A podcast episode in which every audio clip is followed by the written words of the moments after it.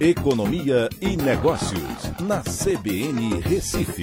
Oferecimento Cicred Recife e Seguros Unimed. Soluções em seguros e previdência complementar.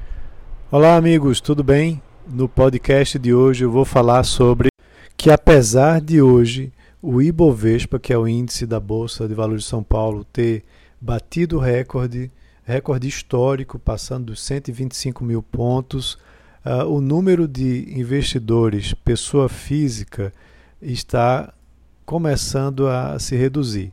O que é que está acontecendo?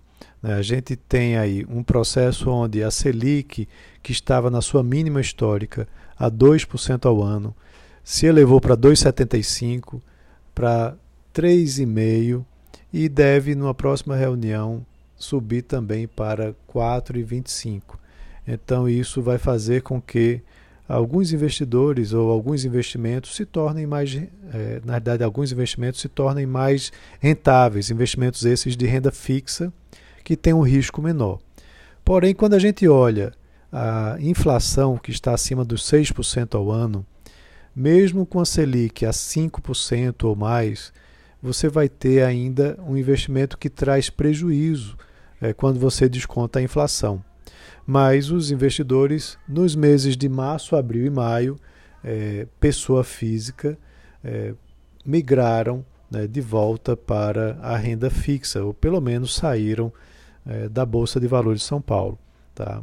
Mas é importante a gente, como eu já disse, entender que os investidores precisam se organizar muito bem para que parte dos recursos que são utilizados ah, na nos seus investimentos fiquem na renda fixa, tudo bem, mas somente aquela reserva emergencial de 3 a 6 é, salários que a família recebe né, para usar como proteção.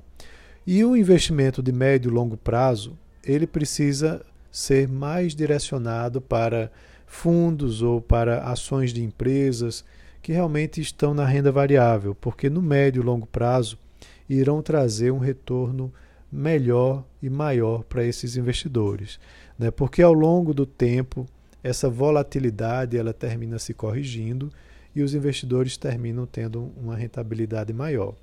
Então é interessante a gente ver esse movimento. A Selic vai continuar aumentando.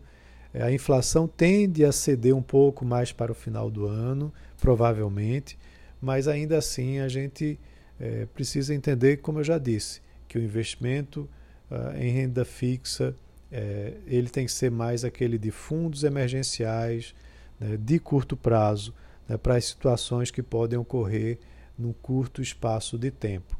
E o investimento com planejamento de médio e longo prazo, ele ainda continua sendo muito importante é, que utilize a renda variável, porque apresenta uma rentabilidade melhor ao longo do tempo. Então é isso, um abraço a todos e até a próxima.